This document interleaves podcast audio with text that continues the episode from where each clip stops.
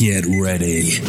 La tecnología, la innovación y algo más son los ejes que nos acompañarán en la conversación del día de hoy con nuestro invitado. Desde la ciudad de Seattle, Juan Goñi nos acompañará por los próximos minutos con temas, anécdotas, historias y experiencias. Esto es 3x3, el podcast. Here we go. ¿Cómo están ustedes? Otra semana más aquí encerrados.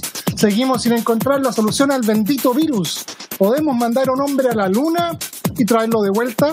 Podemos mandarlo al fondo del océano y traerlo de vuelta, pero no logramos encontrar una solución al bendito virus que nos tiene encerrados ya desde hace muchos, muchos meses. Día lunes, lunes de tecnología, como siempre, traemos a cámara a nuestro invitado, a nuestro panelista oficial, Juan Maquena. ¿Cómo estás, Juan? ¿Cómo estás, Juan? ¿Todo bien? ¿Qué tal tú por allá? ¿Todo bien? Todo bien por acá, ya disfrutando los últimos días del verano en Estados Unidos. Qué rico. Esta qué es la rico. parte más complicada del año porque ustedes empiezan a sacar pica, las fotos de los asados, lo que se viene, eh, y uno acá ya las hojas empiezan a caerse, empieza el frío, los días más largos. Y hoy día, Juan, tenemos un invitado muy especial que lo voy a traer a cámara al tiro. Ahí está, don Wilson Pais, ahí estamos a cuatro cámaras. Este mundo de Internet tiene que ser rápido, porque la gente ya te está esperando. Si no lo logro presentar en los primeros dos minutos, ya se nos fue. Así que, ¿cómo están todos? ¿Cómo está Wilson? ¿Cómo está Juan? ¿Cómo está Chile? Hola, hola a todos, ¿cómo están? Acá estamos encerrados también, pero súper positivos. Ya podemos salir, ya podemos salir aquí en Santiago, en varias comunas, así que con la esperanza puesta en el futuro. ¿Cacharon el acento de chileno de nuestro invitado? Y ya van a saber por qué tiene este acento tan particular. Yo creo que después de todos estos años ya debe saber procesar el, el- el verbo huevo bastante bien, en todas sus excepciones. Yo siempre les explico a los gringos que cuando van a Chile, si ustedes se paran en una calle y gritan, oye, weón, pásame la weá, alguien se va a dar vuelta y le va a pasar algo. Y en realidad no dijimos nada. Así que claro. Estamos en lunes de tecnología. Juan, ya hemos hablado varias semanas y como que llegamos a un punto que ya no sabemos los chistes por número. Entonces ya en vez de contarnos el chiste, oye Juan el 24 y Juan me dice el 35 y nos matamos la red. Entonces decidí traer gente que nos pueda apoyar. ¿Y quién mejor que Wilson Páez? Ahora, ¿quién es Wilson Páez? Eso, ¿te parece que hagas una presentación de, de- de nuestro invitado? Mira, estuvimos hablando con Wilson eh, y me pidió y a- acepto. Me puso contra la espada y la pared porque a Wilson hay una palabra que lo define, pero no la puedo decir. Eh, y esa palabra empieza con más y termina con soft. Wilson es Microsoft Chile. Ya, lo dije, lo dije. A riesgo de mando. Muy bien. A riesgo de mando. Es la cara de Microsoft Chile. Es un hombre que lleva 25 años en la compañía. Eso es todo, todo un logro. Lo dijo picado que no alcancé a llegar a, a los 20 y ganas no me faltaron. Eh, pero es un hombre que partió en Uruguay en una subsidiaria que es preciosa. Juanito, es de las oficinas más lindas que he visto en el mundo. Mira. Está al borde de una playa, en un edificio de cuatro pisos, al lado de, bueno, no sé si se irá, a lo mejor ya es una torre de 72 pisos, pero tenían una vista preciosa, era así. ¿Ahí partiste, Wilson?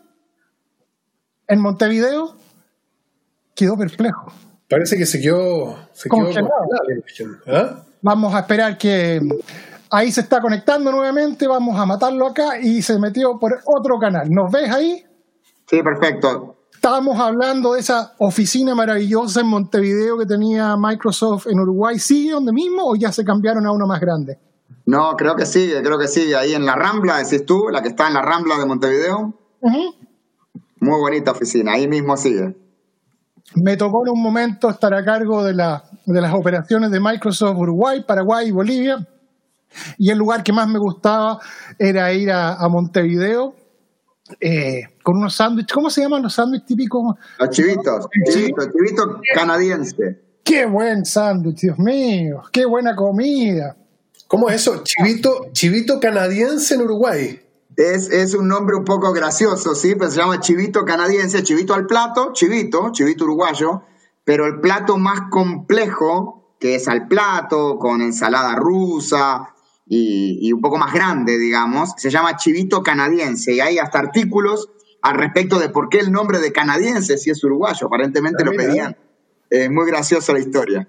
Qué bien, qué rico. Yo tengo pendiente ir a Uruguay, me a creer que no lo conozco, no he estado nunca. Muy bonito. Chivito al plato, chivito al plato primer día, segundo día chivito canadiense, directo.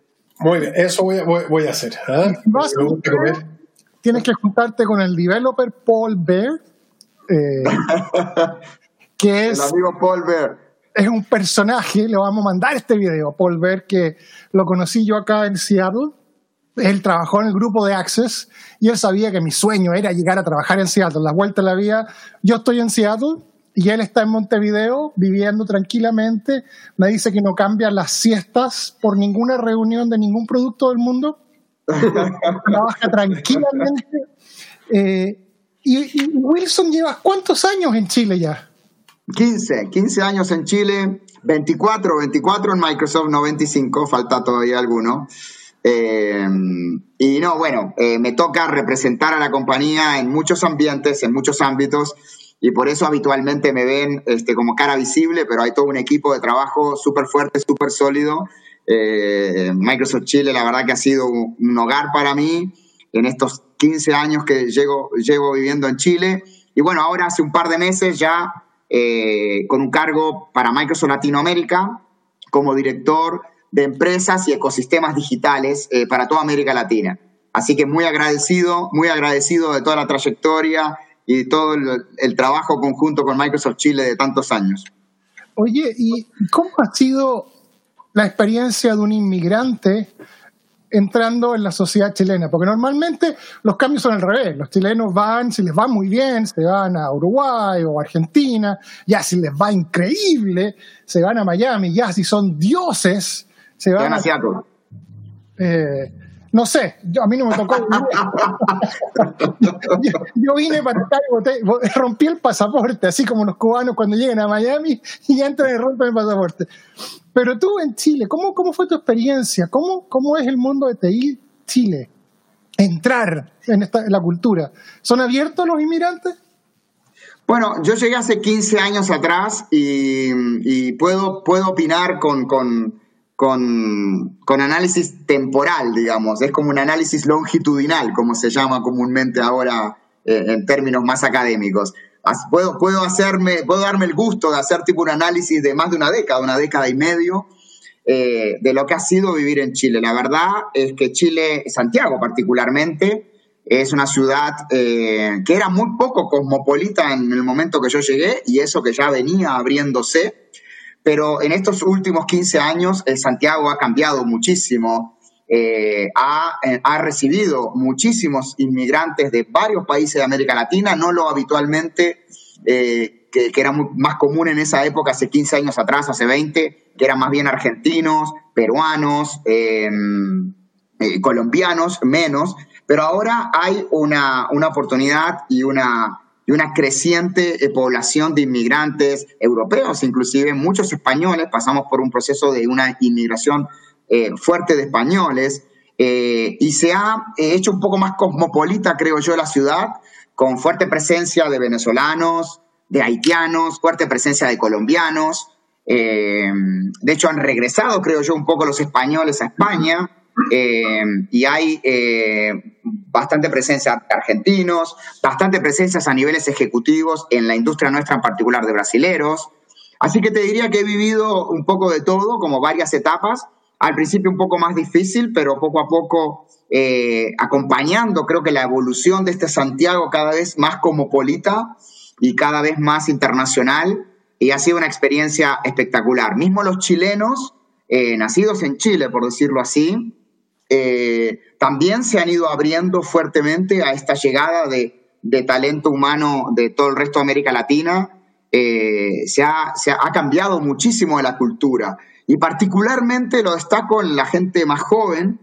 Eh, yo me desempeño muchísimo por, por interés personal y también por responsabilidad para la empresa en mis cargos anteriores y en mi nuevo cargo, con gente joven, con emprendedores, con el mundo del emprendimiento, la innovación. Y ahí hay muchísima gente del resto de América Latina que ha llegado a Chile y el ambiente de los nativos chilenos, por decirlo de alguna forma, los, eh, los, los eh, ciudadanos chilenos, eh, no residentes chilenos, sino los nativos chilenos, los, los, los ciudadanos naturales chilenos, ahí me salió la expresión, muy, muy bien conectados, sobre todo la generación más cercana a los millennials y los zetas. Y por último, mis hijos que van a colegios, nacieron en Chile, pero van a colegios internacionales, también eh, la, misma, la, misma, la misma dinámica, o sea, una, una, una buena, un buen amalgamiento de cultura latinoamericana se está dando en Chile. Y estos procesos llevan años, digamos, llevan años. Chile había tenido una, una, una situación más de isla, que muchas veces los mismos chilenos lo dicen, pero que ha ido cambiando en los últimos 15, 20 años, por lo menos aceleradamente en los últimos 15 años, que es donde yo estoy acá. Así que muy cómodo, muy contento, con muchos amigos chilenos. Eh, así que ya tenemos agenda para las fiestas patrias, cumpliendo con la normativa del Estado, cumpliendo con la normativa del gobierno. ¿Qué creen ustedes? ¿Chile va a caer en una segunda ola de COVID después de este 18? ¿Ustedes que están allá? De todas maneras. Sí. ¿Sí? Absolutamente. Sí estas, olas son bastante probables, digamos, son temas El tema de, los rebrotes, todos vienen antecedidos por un eh, proceso estival eh, o por algún tipo de celebración. en el fondo son circunstancias sociales que eh, te llevan a interactuar más con las personas y al final del día eso es lo que produce el contagio, no, no, es otra cosa. Y el 18 de septiembre, Wilson ya con los años que lleva en Chile lo sabrá, yo creo que es de las fiestas más, eh, digamos, irrenunciables. No, nadie, nadie, y en general el chileno es, bueno al 18, le gusta el 18 de septiembre y lo celebra y tiene, yo diría que, yo me atrevería a decir que es más importante, sin duda, que la Navidad y que el Año Nuevo. estoy de acuerdo. Y, tiene que hay un fenómeno muy bonito que aprendimos a vivirlo acá nosotros, que el chileno es súper patriota, a pesar de que se diga lo contrario, capaz últimamente, pero el chileno es súper patriota, hay una pasión por estas fiestas patrias, una pasión por los símbolos patrios. Eh, la gente lo disfruta muchísimo, es una fiesta popular, muy querida, muy respetada y muy festejada, mucho más que en otros países, te diría yo, que he vivido en otros países de América Latina. Oye, eh, eh, yo quería hacerle una pregunta a, Wilson, aprovechando que tenemos un, invitado de esta categoría en el programa, Juan. Hace un momento tú tocaste eh, el, tema de que te tocaba trabajar con bastantes eh, millennials, generación Z, y, antes de eso hablaste de emprendimiento. Yo te quiero preguntar, Wilson, ¿cómo ves tú el emprendimiento en Chile comparativamente hablando con el resto de la región? En términos, eh, es re difícil compararse con Estados Unidos por razones obvias, pero en términos generales, ¿cuál es tu diagnóstico del emprendimiento en Chile, Wilson? Bueno, yo creo que yo cuando llegué a Chile hace 15 años atrás me, golpeó mucho un titular en un diario que vi en esa época y que, y, que, y que transmitía, el titular del diario, del artículo, era muy bueno y transmitía un poco el sentimiento del momento, que era eh, el 50%, el 50% de la población estudiantil universitaria chilena, en ese momento, el 50% quería el 30% trabajar en la TAM Airlines o LAN en aquella época y un 20, otro, otro 20, 30% trabajar en Codelco. O sea, más de la mitad de los eh, estudiantes del mejor talento que estaba preparando Chile para el futuro quería emplearse en una gran corporación o una gran empresa. Que chilena, chilena, ambas chilenas, eh, ambos grandes empresas, grandes ejemplos de innovación, emprendimiento, eh, y, empresariado chileno, eh, eh, pero, pero faltaba el componente de la cultura de la, del emprendimiento, de la innovación, del riesgo. Y se hablaba muchas veces de que eso venía un tema cultural de la aversión al riesgo que podría haber en la cultura más recientemente en Chile. Y eso es algo que eh, en los diferentes gobiernos que, hemos vivido en estos últimos 15 años, se ha atacado y se ha trabajado muy fuertemente, muy consistentemente por la institución llamada Corfo, de la cual este, yo eh, tengo el honor de participar y de colaborar en muchos proyectos. Y la verdad es que es un honor, es un orgullo y, y es algo muy bueno que Chile tenga una institución como Corfo y que sea sostenible a lo largo de varias décadas. Corfo ya cumplió 80 eh, años y más recientemente en estos temas eh, ha tenido un impulso enorme en grandes eh, conquistas que, que, se han logrado. Yo no sé si ustedes lo saben, pero hace una semana o hace unos días, una compañía chilena de Not Company, de emprendedores chilenos, de talento, de talento humano chileno, de talento inclusive diverso, porque hay gente que estudia astronomía, hay gente que viene de computer science, gente que viene del mundo de la biotecnología, gente que viene del mundo de los negocios, forman una empresa y ya levantan una ronda de 30 millones de dólares y ahora una ronda de 85 millones de dólares. Y es una de las primeras, la primera empresa chilena que logra este tipo de eh, rondas de capital de riesgo. Y no nos olvidemos que también el año pasado Corner Shop eh, logra un acuerdo con la compañía Uber de Estados Unidos, con lo cual yo te diría que ya hay resultados claros, concretos, de todo lo que institucionalmente y de, forma programática ha estado desarrollando eh, los diferentes gobiernos eh, en los últimos 15 años. Yo la verdad, a veces entiendo un poco la ansiedad de muchos empresarios y la ansiedad de muchos periodistas que dicen, sí, pero es que no, no hay unicornios. No hay empresas muy grandes. Eh, hay otros países de América Latina que han logrado unicornios antes. Y es verdad, es verdad eso también. Pero yo lo que quisiera resumir es el trabajo consistente de todos los días, programático, en la base de la pirámide, reforzando las instituciones y reforzando eh, la cultura del emprendimiento y la innovación, ya es, es más sostenible en el tiempo, construye mejores eh, pilares para la sociedad y, no, no tenemos por qué tener uno o dos o tres unicornios. Podemos tener cientos de aspiring unicorns, que eso es más potente y más rico que tener un unicornio. No sé si se entiende eh, lo que quiero transmitir. Vamos a entender un poco el, fenómeno de, de, Corner Shop, que es bien interesante, que lo compró Uber en cerca de 450 millones de dólares y uno de sus socios está viviendo en San Francisco en este momento.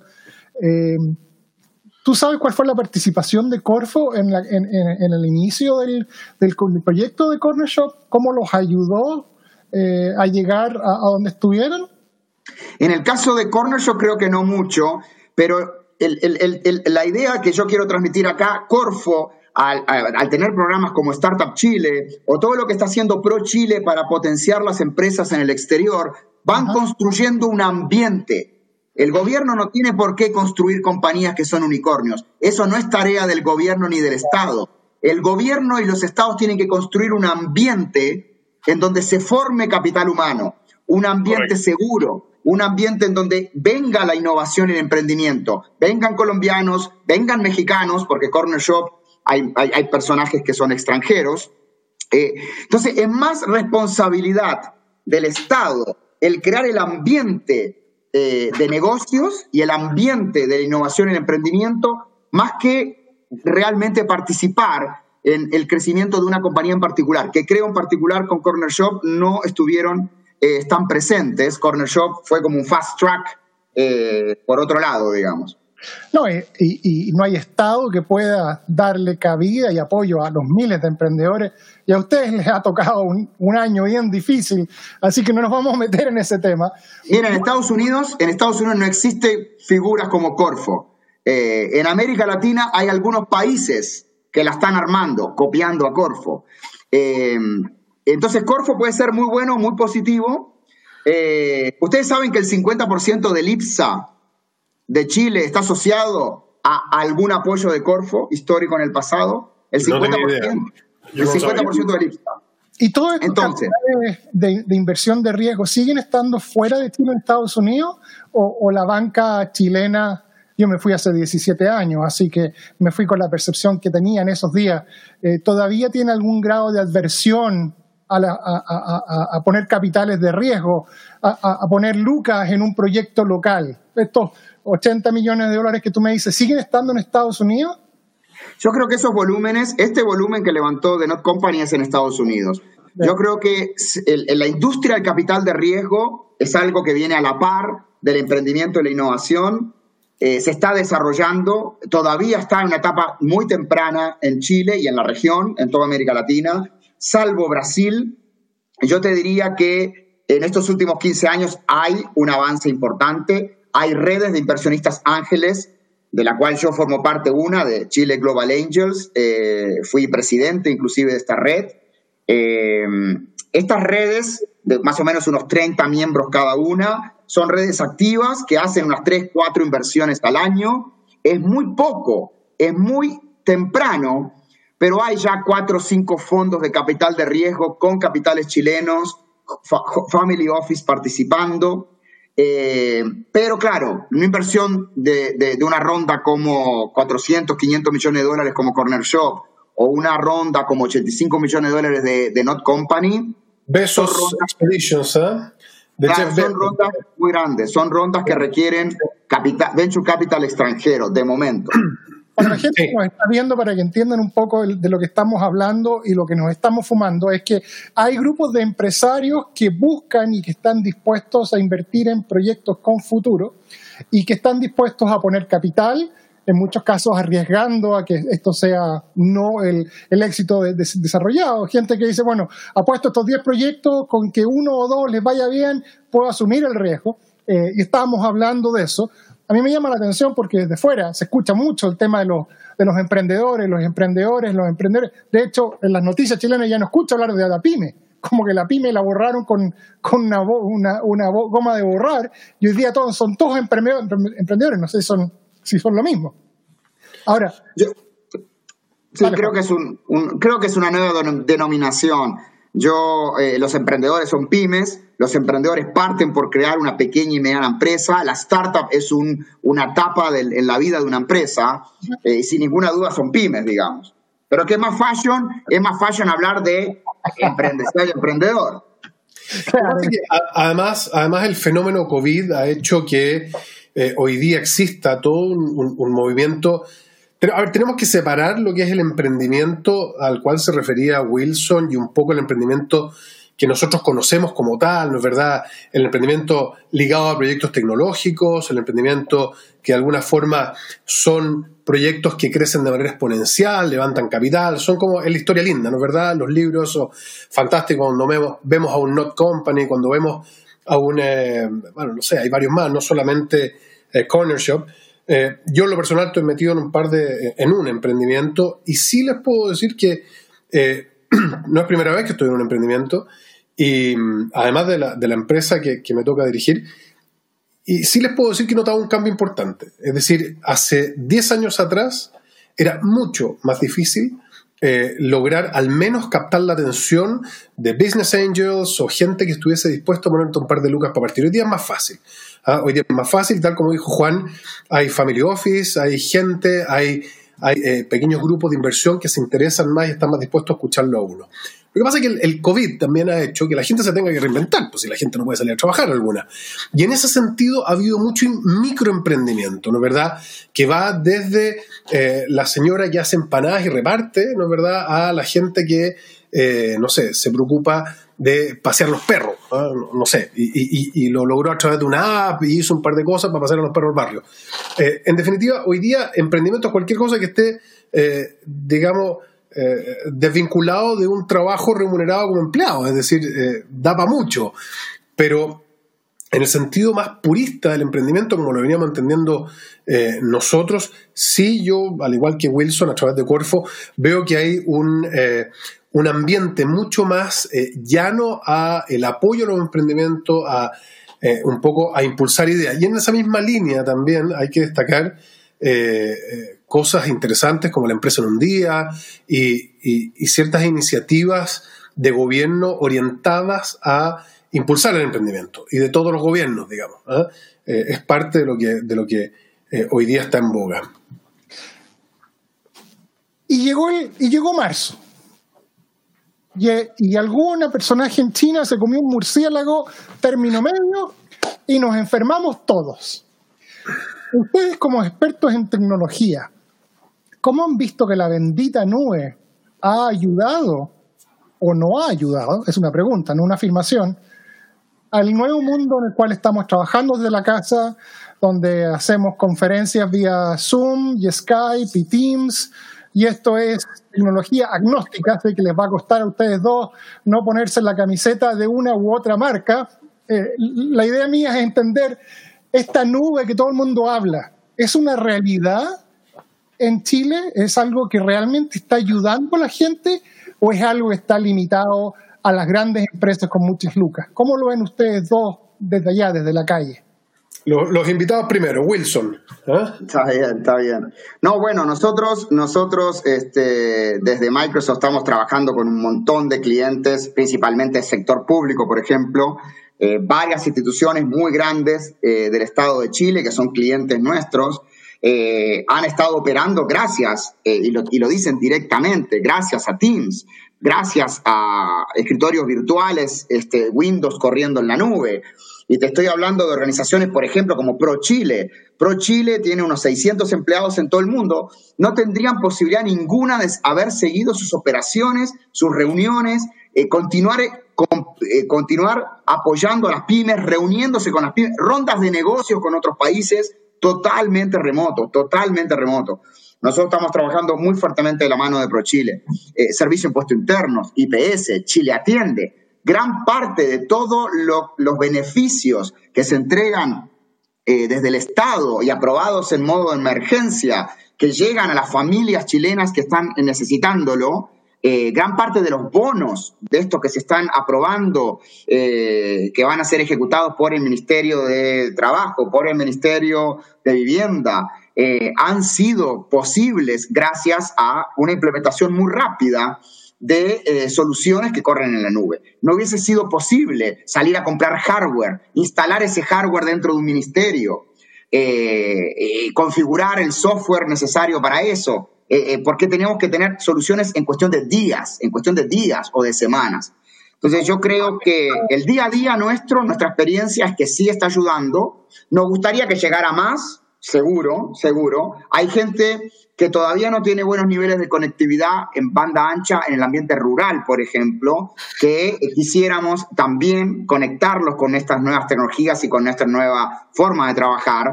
O sea, queda camino por delante, seguro. Hay gente que necesita totalmente estas tecnologías, seguro, pero también es cierto que han tenido un gran impacto en muchas cosas que a veces no se ven como por ejemplo poner un bono en funcionamiento en un fin de semana, o poner a toda una institución de 5.000, 10.000 empleados a funcionar en un fin de semana para que no vengan a la oficina el lunes. Eso eh, sucedió. O sea, el presidente de la República anunció un viernes que se cerraban eh, los lugares de atención pública y que los empleados públicos van a trabajar desde sus casas y remotamente. Y muchas instituciones públicas, muchas, eh, grandes, el fin de semana ese trabajaron con diferentes proveedores de nube, con nosotros y con otros, activando todo lo posible la tecnología para que estos funcionarios trabajaran desde sus casas. Esto pasó, pasó, no lo estoy inventando. Bueno, tengo entendido, y aquí que no, quiero meterme en la pata de los caballos, tengo entendido que la comisaría virtual, que es la que maneja todos los, eh, los permisos para salir, Creo que corre sobre AWS, corríjame si estoy equivocado, y que fue una implementación así, flash, o sea, se dieron cuenta que la infraestructura de Carabineros no daba abasto, hablaron con gente y en un par de horas, días, eh, esto estaba dando servicios a los 18 millones de chilenos. O sea, eso es un ejemplo que los que ustedes dos que tengo en la pantalla eh, eh, es una realidad de, la nube. ¿Es así? ¿Ustedes, ¿Ustedes lo están viendo así? ¿Han aumentado los llamados telefónicos de soporte para ver cómo moverse la nube en este tiempo? A ver, eh, yo, creo, Juan, que efectivamente eh, el, tema de la pandemia eh, necesariamente em, aceleró un proceso de transformación digital y forzó la transformación digital de muchas instituciones, en realidad de las personas. Es decir, había gente que nunca en su vida había hecho una videollamada y no le quedó más alternativa que empezar a, ponerse al día con, con em, con estas tecnologías que estaban ahí pero que no estaban siendo adoptadas por todo el mundo. En ese contexto son muchos los ejemplos, ¿ah? son muchísimos los ejemplos de, tal como decía Wilson, de empresas que en un fin de semana tuvieron que eh, generar ¿no es verdad?, una nueva manera de trabajar y eso se pudo hacer gracias a la nube. Tú comprenderás que, o la gente que nos está escuchando, eh, hacer toda una implementación, toda una instalación y configuración de equipos en las empresas de manera física, eh, en otra situación habría sido imposible. Gracias a la nube que hoy día eh, nosotros como, como, ciudadanos, y no, no somos lo único, yo creo que en toda parte del mundo se ha replicado esto, no solamente en Chile. Eh, lo que pasa es que Chile tiene la, digamos, particularidad de ser un país bastante diverso, además muy largo, eh, tal como dice Wilson, efectivamente hay temas en, en, zonas rurales donde hay una mala recepción o hay mala calidad de, de, conexión a Internet y para esa gente es muy complicado. Eh, sin embargo, eh, ha sido todo un desafío. Yo creo que en Chile hemos ido pasando eh, de curso, no te sabría decir con qué nota, no tengo idea si raspando o con buen promedio, pero la pega se ha hecho. La pega se ha hecho. Eh, hoy día, al menos nosotros desde el lado particular eh, de, de Google, donde estoy más metido yo, eh, inicialmente vimos una demanda mayor por parte de la gente, Wilson lo propio, en Microsoft, eh, Amazon Web Services también ha tenido una demanda importante de servicios que han migrado a la nube, eh, porque, bueno, la nube promete y, cumple lo que promete, que es una ubicuidad. Es el poder trabajar desde cualquier parte, en lo posible desde cualquier dispositivo, eh, y eso es algo que la pandemia aceleró. O sea, definitivamente hoy día no hay nadie en Chile que no esté mucho más a caballo de las soluciones eh, web que en, en, marzo de este año o en febrero de este año. Eh, y eso es algo que yo creo que tenemos que aprovechar, porque en el fondo se empiezan a producir momentums, creo yo. Uh, y esos momentums hacen que eh, este sueño que hemos tenido los que trabajamos en esto, por ejemplo, de la que señora Juanita, como volviendo al caso que dije recién, que es la señora que vende empanadas aquí cerca, pueda montar su pequeño emprendimiento tecnificadamente. Es decir, no solamente hacer las empanadas, sino que eh, promocionarlas a través de las distintas herramientas que hay, tomar los pedidos, hacer los despachos, de manera eh, digital, hacer mucho más eficiente su negocio. Eh, poder tomar pedidos con anticipación, tener un scope de cosas, un, un, un embudo de, perdón por el inglés ahí, un, un embudo de, de, de, de pedidos y, y de, alguna, de alguna u otra manera racionalizar porque al final del día de eso se trata. Las herramientas informáticas vinieron a ayudarnos, no a hacernos la vida más complicada. Vinieron a entretenernos. Entonces, yo, esa es la parte que más destaco de lo que ha pasado en la pandemia y a mí en lo personal me da un gusto tremendo ver cuando gente eh, rural, ayer veía en, las noticias que en Antofagasta había unos emprendimientos, en el norte de Chile, Wilson, no sé si has conocido Antofagasta alguna vez, eh, habían eh, unas empresas que o emprendimientos, más bien dicho, no empresas, que se habían transformado desde el bar para el carrete, ¿ah? los eh, jueves, viernes y sábados en la noche, a empresas de delivery de carrete en la casa. Entonces te mandaban la piscola con el helado piña y con la cuestión y con el terremoto y por una cierta cantidad de lucas y pedías la aplicación en el celular. Eso es fantástico. Eso es. Pero ustedes, ustedes han visto, ustedes han visto los DJs, los DJs que te cobran por hacerte una fiesta.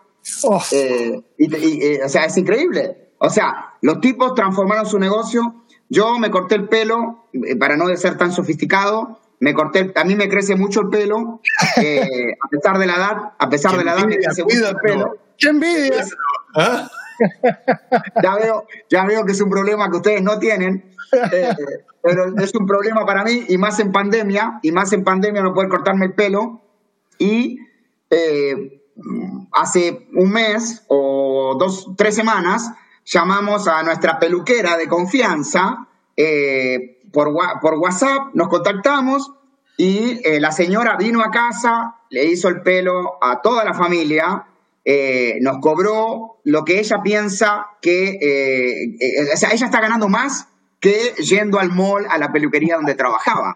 Qué de hecho, me dijo, de hecho, me dijo lo siguiente, atentos, atentos. Me dice, ni yo ni el resto de las peluqueras vamos a volver a ser empleados de la peluquería. Ya ya somos ahora emprendedores independientes, ganamos más.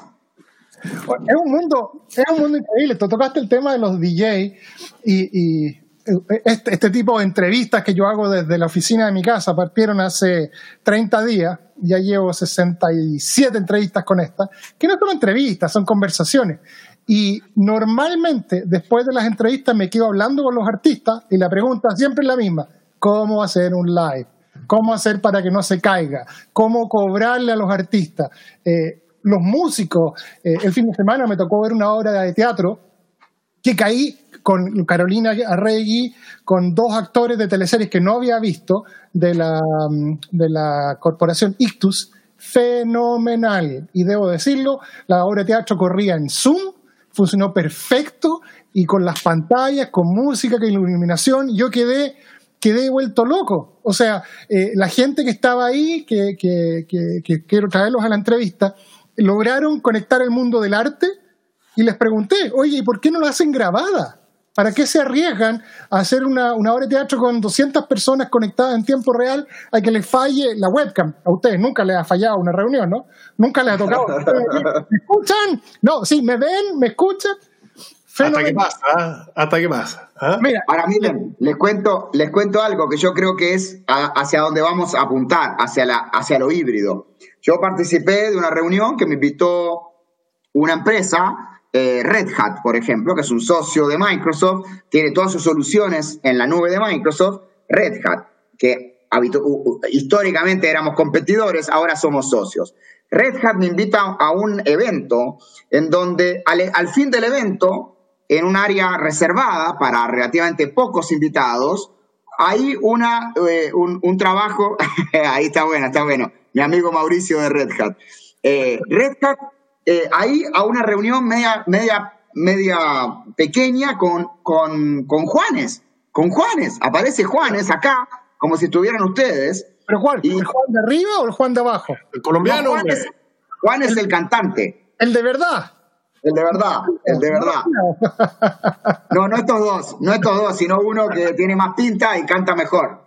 y más sí, de esto estamos seguros. ¿ah?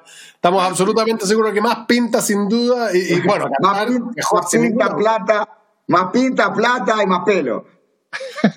Mira, pinta, plata y pelo, las tres P. ¿ah? Pero fíjense, era una experiencia virtual, pero llegó a mi casa una caja con un vino, con una copa y con una picada justo en ese momento. Entonces yo creo que ese es el mundo al que vamos a regresar, por decirlo de alguna forma, con todo lo aprendido, con todo lo sufrido, eh, y vamos a conectar mejor experiencias virtuales y, cercanas. Creo que vamos a usar mejor eh, eh, una modalidad más híbrida. Eso creo que es a lo que vamos a volver.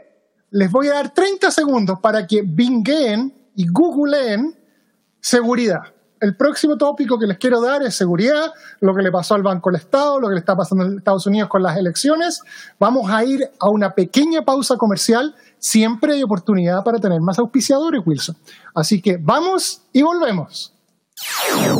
Soltexa tiene más de 11 años de experiencia en el soporte, la administración y la implementación de soluciones en G Suite y Google Cloud. El canasto amarillo es un servicio preferente de despacho de frutas, verduras y abarrotes a domicilio. Carácter creativo es una agencia boutique de comunicaciones creativas para el diseño y la publicidad, orientada a un trabajo proactivo y cercano con cada uno de nuestros clientes. Agradecemos a todos quienes hacen posible que 3x3 sea una realidad. A puro canje. Hay que vivir de algo el hombre. Señores, ya, les compré la nube. Estamos en la nube. Tenemos el negocio en la nube, en algunos de los componentes de la nube. Yo creo que los tres hemos tenido la suerte de ver lo que es la nube de alguna u otra forma, conocer estos data centers impresionantes que estas mega compañías ponen para que nosotros tengamos Hotmail, tengamos Gmail, tengamos iCloud, tengamos iTunes y que la gente dice mi, gratis, ¿ah? comillas. Pero la seguridad, hoy día es un tema, es como el gran, es como el temblor grado 7 que estamos esperando en San Francisco o el grado 9 en Santiago. Banco del Estado fue hackeado hace algunos días atrás, fue noticia en Chile. Eh, las elecciones es, noticia todos los días en Estados Unidos, eh, que activamente China, Irán y India, creo, están hackeando e invirtiendo grandes cantidades de dinero para apoyar al candidato Biden, mientras la Unión Soviética está invirtiendo millones de dólares en desinformación y en publicidad en Facebook para apoyar a Trump. O sea, eh, ya la Internet dejó de ser un medio solamente y pasó a ser también el contenido. ¿Cómo ven ustedes que en Chile está el tema de la seguridad? A lo largo, en la nube. ¿Está preparada? ¿Las compañías están preparados? ¿Los bancos? ¿Los colegios? No todavía. Las instituciones. Eh, eh, eh, ¿Cómo lo ven ustedes? Lo, que pasa, Juan, que, y, perdona Wilson, tomo, tomo yo primero la palabra, creo que tengo bastante menos conocimiento que tú al respecto en esto, pero sí quiero hacer un distingo entre lo que es el, eh, digamos, el uso de Internet como tal, lo que acabas de, mencionar respecto de eh, la injerencia en las elecciones norteamericanas, desde luego en la que se viene en Chile también, está ocurriendo, incluso hay unas mociones del, eh, del Parlamento para, digamos, penalizar la injerencia respecto de eh, las acciones políticas. Eso es un dato duro, pero es muy difícil controlarlo, es tremendamente difícil controlarlo, porque la red nace libre, como ustedes dos saben, como todo el mundo sabe, y los intentos de controlar la red han sido todos fallidos. Otra cosa totalmente distinta es la seguridad, lo que pasó con Cambridge Analytica, de verdad, eh, que se supone que, y lo pongo entre comillas, digamos, porque todavía no hay un, tema claro al respecto, que hay filtración eh, accidental donde la nube no fue lo suficientemente segura, o cosas como la del Banco, del banco del Estado, donde eh, la verdad que no es la nube la insegura ahí. Aquí lo que pasó en el Banco del Estado, según lo que pude leer el fin de semana en entrevista a Sebastián Sichel en el Mercurio, eh, todo partió a, a, través de una, un uso digamos, y una apertura de un correo y la ejecución de un programa por parte de un usuario del Banco Estado, que esta cuestión se mantuvo, eh, por lo que tengo entendido, cerca de 15 días, eh, digamos, eh, replicándose, o sea, sin, sin manifestarse el, el, ransomware que se supone que se, se instaló. Y son cosas diferentes. por un lado está la, digamos, lo que tiene que ver con la neutralidad de la red ¿ah? o cómo la red influye en ciertas cosas, la intervención de ella y la seguridad de la nube. Yo en términos, eh, hasta donde conozco, Wilson, eh, quizás tú tienes más antecedentes que yo, eh, la nube es bastante segura o es lo más seguro que hay hoy en día. Bueno, sí, yo quisiera comentar sobre eso. Miren, hace varios años que venimos impulsando esto de la nube, o soluciones en la nube, que ojo, la nube no es nada más ni nada menos que el data center o el servidor de otra, de otra empresa, digamos, ¿no? Hay una frase, un eslogan que dice eso. La nube no está en la nube, la nube está en la tierra, eh, por lo menos hasta que no pongamos data centers en, en, otros países, en otros eh, planetas. Pero eh, Microsoft tiene en el fondo del mar. Ayer vi una foto.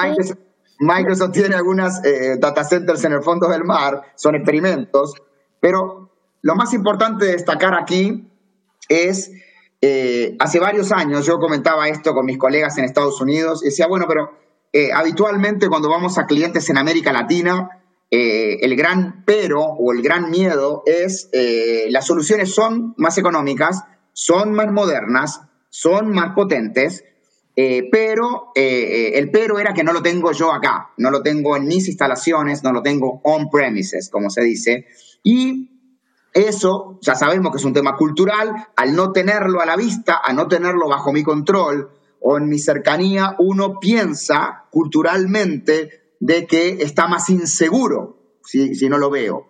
Eh, y estas personas en otros mercados, Europa y Estados Unidos, que nos llevan cierta delantera en estos temas, nos decían, tranquilos, porque van a ver que las mismas personas que les decían que no a la nube por problemas de seguridad, son los mismos que van a venir a buscar la nube específicamente por seguridad.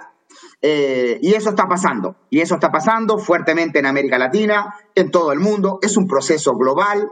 Estos temas culturales no son particularmente latinoamericanos o chilenos, son procesos culturales globales. Eh, lo mismo que le pasó a la industria financiero-bancaria, que cuando alguien venía en Europa eh, hace cientos de años atrás, cuando, cuando los templarios, se comenta, crearon la industria financiera bancaria y los, y los giros internacionales de un país a otro, se comenta que los templarios, que es una orden religiosa que muy, muy eh, asociada a las famosas cruzadas, eh, se comenta que son ellos los creadores del concepto de dame tu plata tú a mí que yo la voy a guardar en un castillo templario que nadie puede entrar a un castillo templario son los monjes guerreros, protegidos no solamente físicamente por muros, sino que también están protegidos por una fuerza eh, más especial. Eh, en, particular, ellos decían que estaban protegidos por Dios. Eh, y les llevó muchísimo tiempo a los templarios, a la iglesia, y les llevó mucho tiempo a los bancos demostrar que la plata de una persona estaba más segura en el banco o en la caja fuerte del banco o en el castillo templario, que era mucho más seguro que tenerlo en su casa. Eh, y este fenómeno es un fenómeno que no ha pasado solamente con la computación, ni con los bancos.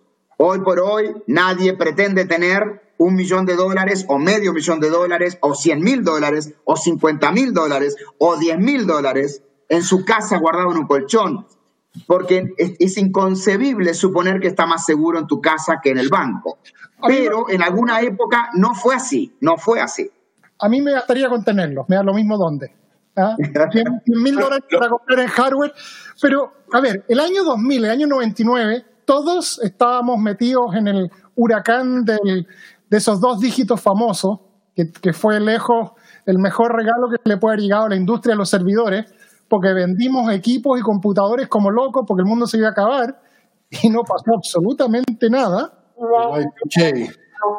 Estábamos todos el 31 de diciembre en alguna oficina de alguna de estas empresas esperando que se las luces, las, las, centrales de electricidad explotaran, los hospitales se apagaran y, y, y esperamos y llegó el 31 de diciembre y nada.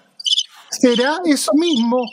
Ese mismo efecto será este el año, será este el año en que la nube se dispare en América Latina y la gente decida, bueno, está pasando, ya no necesito cinco pisos, ya no necesito un piso, la gente puede trabajar desde la casa, ya no necesito una planta telefónica, está Teams, está eh, la, solución que tiene Google, yo la he visto en un colegio en Chile de, una fundación que les entregó a todos los alumnos eh, Chromebooks y funcionan completamente sobre la solución de Google. Y es espectacular por, por, cosas de trabajo me ha tocado ver cómo Teams ha ido desarrollando, nunca había visto Microsoft un desarrollo tan rápido, tan ágil, cómo incorporaron el concepto que tú tienes una reunión y tienes como una escalera de gente.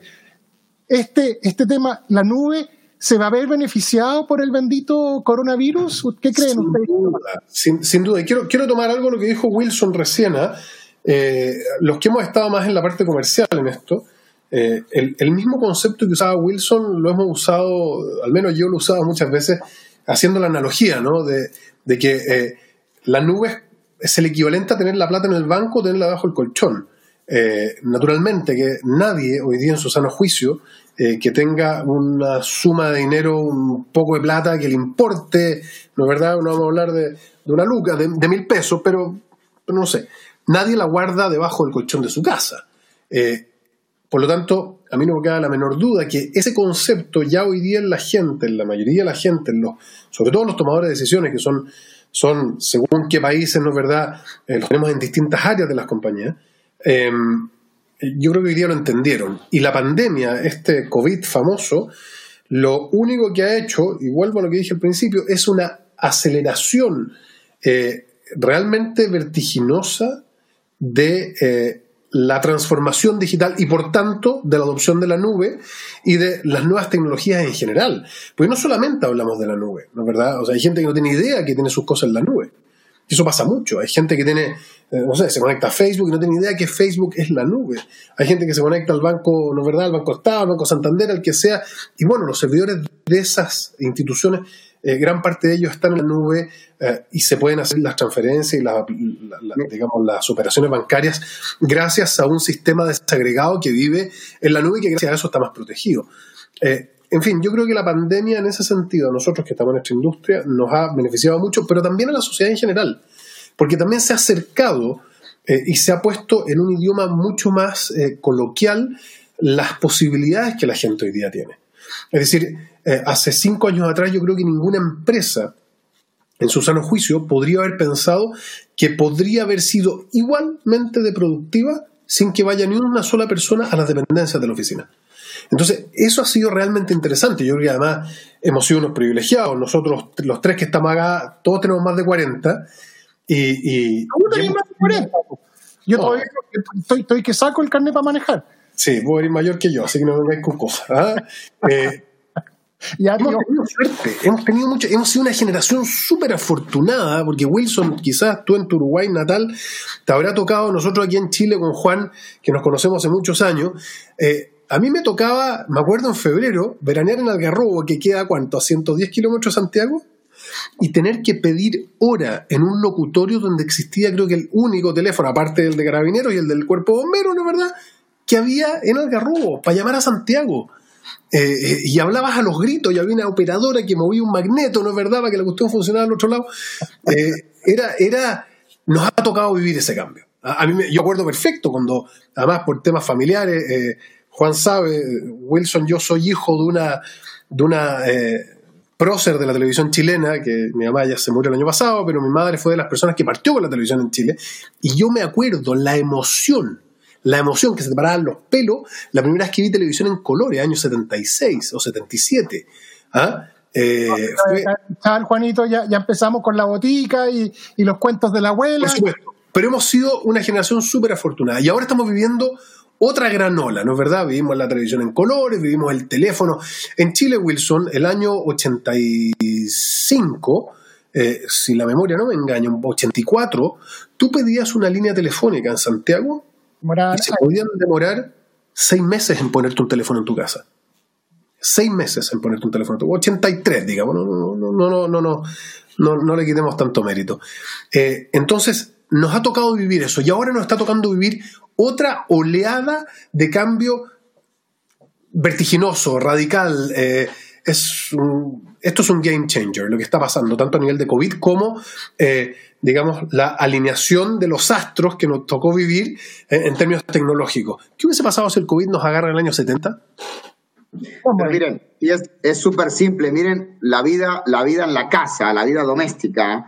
Eh, mi hija tiene siete años y usa, sabe prender, por supuesto, y juega a su tableta. Tiene Teams, tiene Zooms, tiene Google Meet, eh, se conecta al Moodle del colegio, hace la tarea, filmamos videos con su celular, que son las tareas que tiene que mandarle a la, teacher. Eh, tiene un cronograma pegado en la pared, se conecta ella sola temprano en la mañana, a 9 de la mañana está conectada.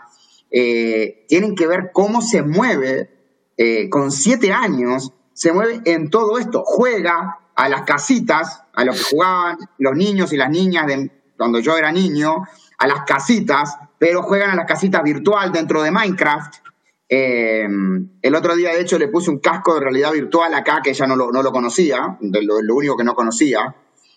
Y bueno, quedó fascinada. O sea, puede vivir adentro de Minecraft, me dice. Puedo vivir acá adentro. Y esa realidad a la cual ustedes hacen mención, que yo hago eco, mi casa también, hace que nuestros niños sean más humanos o más distantes. El colegio virtual, las clases por Zoom o por Teams, eh, el Minecraft, eh, yo veo que mis hijos juegan Minecraft y están viendo videos de YouTube. Eh, ¿Cómo ven ustedes la juventud que estamos dejando? ¿La estamos dejando más, en inglés, isolated, más aislada del mundo? pero al mismo tiempo mucho más conectados? ¿O lo Mira, esto, es como, esto es como todo. La misma tecnología se puede usar para bien o para mal. Eh, la energía nuclear se puede usar para hacer un instrumento de salud y se puede usar para hacer una bomba.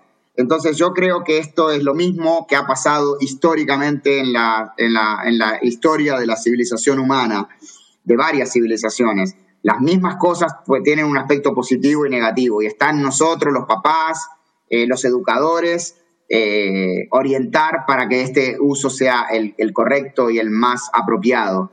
Yo la verdad soy un apasionado por la tecnología, eh, discuto muchas veces con personas de mi generación o más viejas sobre la adicción a la tecnología de mis hijos, pero ese es el futuro. El futuro es, eh, van a ser androides, van a, vamos a tener humanos aumentados, vamos a tener eh, cerebro con, con, con, un storage adicional. Eso va a pasar, va a pasar. Vamos, queremos ir a la luna, eh, ida y vuelta eh, en, en, un día. Queremos ir a Marte. déjame corregirte algo. Eh, tú dijiste que eres un apasionado de la tecnología y eso es hablar mal de los apasionados.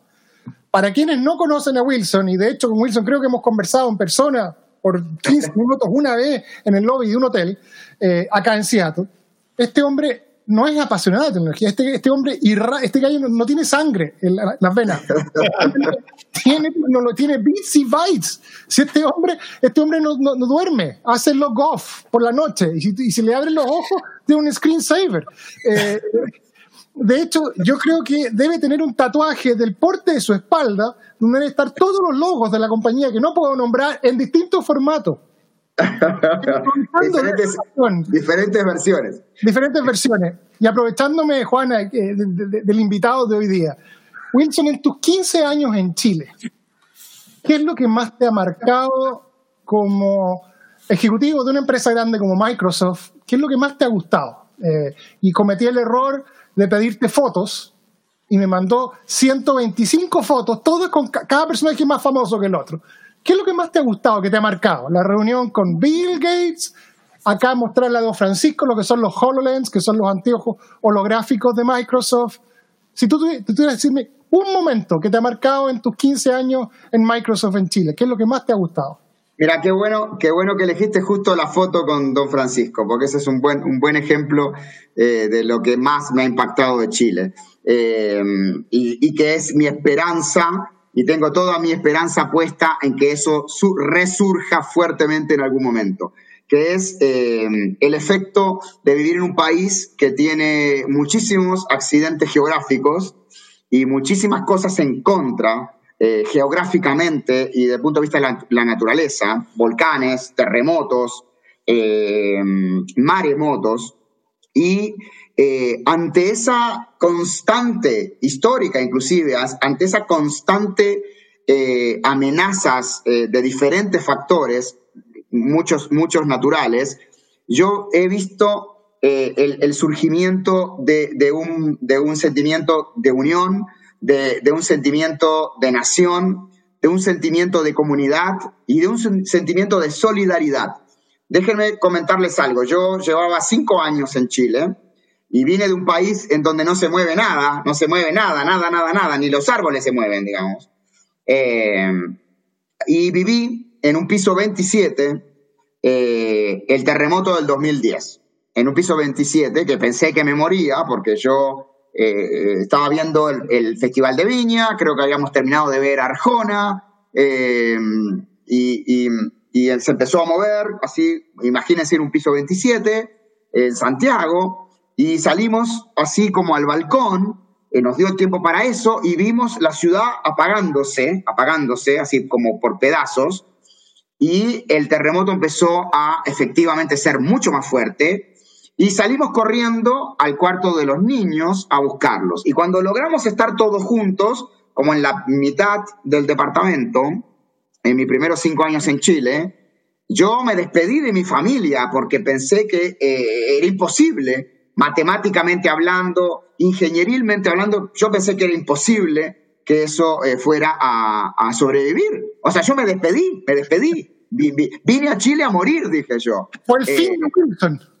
Increíble, increíble. Bueno, mi primera sorpresa fue que sobreviví, eh, que se me rompió un vaso, un vaso, un vaso se me rompió. Una cosa increíble. Yo empecé el apartamento, va a estar hecho mierda. No, bueno, un vaso se me quebró. Eh, a otros amigos se les quebraron más cosas, a otras familias tuvieron mayor pérdida.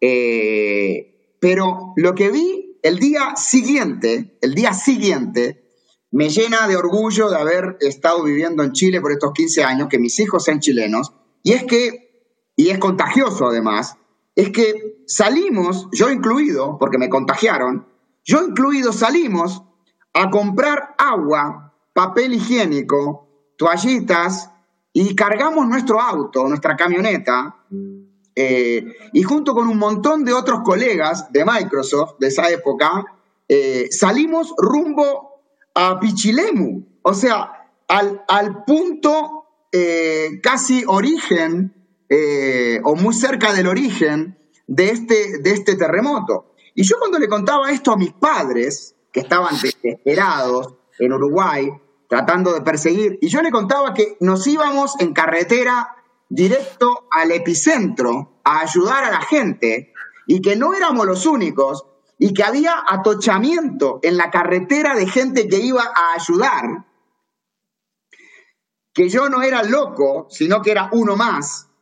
Eh, eso es lo que más me ha gustado y lo que más me ha impactado de Chile. Por eso esa foto con Don Francisco creo que tiene mucho que ver, institución con la que yo he trabajado mucho también aquí en Chile, con Don Francisco en particular, eh, desarrollando varios proyectos para apoyar eh, el, todo lo que es el tratamiento y toda la acción que hace este, la Teletón. Nosotros le donamos todo nuestro software y hoy por hoy le donamos toda nuestra nube a, eh, a la Teletón para todos sus funcionarios y estamos muy orgullosos de esta alianza con ellos que ya lleva varios, varios años, eh, más de una década, y también hemos desarrollado soluciones basadas en Kinect y basadas en la Xbox y basadas en emprendimiento e innovación de startups chilenas, que ha sido visitado por el, CEO eh, Satya Nadella, el CEO de Microsoft, que ahí por ahí en alguna de esas fotos está Satya visitando la Teletón, y ha sido presentada por Satya Nadella en uno de los eventos más grandes de Microsoft a nivel mundial en el 2016. O sea, la verdad es que lo que más me llena de orgullo y de placer y de haber aprendido eh, es esta solidaridad, esta unión, esta comunidad que ojalá, quiero terminar con esta reflexión, ojalá reaparezca en estas situaciones que estamos viviendo duramente desde octubre del año pasado y ahora con la pandemia y, estoy, y, soy un creyente de que sí va a volver, eh, porque es un pueblo muy sufrido, es un pueblo que ha enfrentado situaciones bien complejas a lo largo de su historia y ha eh, renacido, por decirlo de alguna forma. Y eso habla de la resiliencia, habla de la calidad humana eh, y, y, es algo que me ha gustado mucho. Es lo que más me ha impactado Chile, sinceramente el hueón del Wilson, porque a esta altura ya es el hueón, ya es chileno, ha diputado con esas palabras. ¿ah? Me, movieron, ya me dijiste don Francisco y la Teletón, y ya, ya, ya, ya, listo. Yo, yo babeo con lo que don Francisco ha hecho, y, y qué gusto escucharte, Wilson, que quieras tanto a nuestro país, que hayas compartido esta hora con nosotros. Eh, Juanito, no sé si tiene Juanito. ya, ya, perdí la rienda. No, no, le puedo decir Juanito a Juan Maquena. No puedo hablar de Microsoft a Wilson. Se me fue a la paila del programa. Pero fue está muy bien, está muy bien. Muchas gracias, Wilson, por, por, por lo que. Eh, a ver, uno no escucha habitualmente a un extranjero que, y lo digo como extranjero, porque en realidad, tal como dice Juan, ya extranjero en Chile te queda poco, eres uno más, sobre todo teniendo hijos en este, en este país. Eh, nacidos acá, eh, y son palabras que se agradecen. Eh, yo también, al igual que tú, fui expatriado, y al igual que Juan, viví en otro país durante largo tiempo, y, bueno, por algo dice por ahí, y verás cómo quieren en Chile al amigo cuando es forastero. De verdad. Esa, es la idea. Como la canción, efectivamente. Esa es la idea. Y, y nada, pues, agradecido de tener gente como tú acá. Yo creo que eso, eso, eso es bueno. ¿ah? Eh, hay inmigración que uno agradece, ¿ah? porque hoy día que está tan en boga esto del separatismo y las cuestiones, las cosas radicales, no sirven de nada. ¿Mm? Estoy de acuerdo contigo, Juan. Hoy día está de moda este ser radical, ser, ser confrontacional y necesitamos más unión, más gente como tú, Wilson, que sea apasionada, que sea apasionada por lo que sea, por la política, por la religión, por la música, por el fútbol. Elija un tema, pero por favor, mojes el potito, sea apasionado por algo, porque... Y respete al otro. Sí, sí no que piensa distinto. Wilson, en tus años en Chile, ¿te ha, tocado conocer la Toyotomi? Sí, sí, sí, claro que sí, claro, la famosa Toyotomi. Juanito te va a presentar, Juan Maquena te va a presentar a la Toyotomi. Ah, esa no, esa versión no. Aquí, aquí yo no paso frío cuando hacemos el programa. Bueno, señores, Juan, eh, Wilson, les doy cámara a los dos para que se despidan, para que los inviten a su gente. No, no voy a decir, Wilson, que te sigan en Instagram porque tienes el Instagram. Es la única persona que conozco que Wilson Páez tiene como 700 seguidores, tiene un post. Una foto. Yo normalmente cuando entrevisto le digo, oye, eh, ¿cuál es tu Instagram? Otro día me entrevistaba a la Belén Mora, hace 1.5 millones de seguidores. Le decía, pero tenías un país de seguidores. Tú te levantas y les dice, no vayan a trabajar y hay huelga nacional. Wilson Páez tiene una foto. Y adivinen de qué es esa foto. No es de sus hijos. Eh, ¿Dónde se comunican contigo, Wilson? ¿Dónde, dónde no, se bueno, eh, Instagram, es un, Instagram es un medio un poco más moderno que para mi generación, con lo cual lo tengo porque me lo creó mi hija, pero uso, uso mucho más Twitter, donde tengo bastante, tengo algunos miles de seguidores, Twitter, Facebook uso mucho y principalmente de preferencia LinkedIn, LinkedIn. Perfecto, ya saben, a los que están, a los que quieren llegar, Wilson es una persona que, vale la pena conocer. Eh, este es lo más cercano que conozco a las páginas blancas, porque si hay alguien que conoce a alguien en Chile, es Wilson Páez, y no solamente en Chile. La red de contacto que tiene este hombre, magistral. Así que cuando ustedes ya pueden salir a la calle, nosotros todavía estamos encerrados, eh, invítenle un café, un chivito, un... Eh, no sé si Café con Pierna existirá todavía en Chile, pero Wilson es una Cerraron, cerraron, cerraron con la pandemia. Prácticamente no hay. Así que los dejo. Wilson, un abrazo. Eh, ya saben, LinkedIn. Juan, ¿dónde se conectan contigo? ¿Dónde te encuentran a ti? Soltexa.com, lo más fácil. Y en Instagram, eh, dado que el nombre estaba tomado, tomé el nombre diminutivo Juanito Maquena. Punto. Juanito Maquena, estoy en Instagram y en soltexa.com. O sea, no me vas a retar si te digo Juanito, porque si ese es tu Instagram, estoy diciendo tu, tu, Instagram. Señores, ha sido un placer hablar de lo que nos gusta. Y le podemos decir a nuestras correspondientes esposas que estamos trabajando. De comida. Oye, y agradecer, agradecer a toda la gente que hizo preguntas también, a que no. Ah, Francisco Haut está qué sé yo, eh, un par de personas más. Ahí, eh, en Argentina, tenemos gente en Santiago, tenemos nuestros fans que nos hacen preguntas y que nos hacen eh, curiosamente, Francisco Haupt, que es un amigo común que trabaja en el mundo del golf, eh, están sufriendo esta pandemia porque a los usuarios del golf les están pidiendo que se inscriban en una aplicación para pedir la reserva de la cancha. Y, y se están encontrando que, bueno, ¿cómo? O sea, eh, yo no puedo venir a jugar cuando quiera. No, señor, eh, la pandemia exige de que haya eh, distanciamiento social, baje la aplicación y pida su tea time a través de la aplicación. Esto está tocando a todo el mundo. Así que un abrazo cariñoso, gracias por su tiempo. Este ha sido un increíble lunes de la nube, no nos fumamos nada, está todo súper aterrizado, súper central, súper realista y nos estamos viendo en un próximo programa. Y esta ha sido una nueva versión de 3x3, el podcast. Agradecemos a nuestros auspiciadores y los invitamos a que se conecten con ellos siguiendo los links que están en la descripción de este audio. Soy Jorge Aedo y a nombre de Juan Goñi y todo el equipo de 3x3 les damos las gracias por acompañarnos en el día de hoy y los invitamos a escucharnos en un nuevo podcast.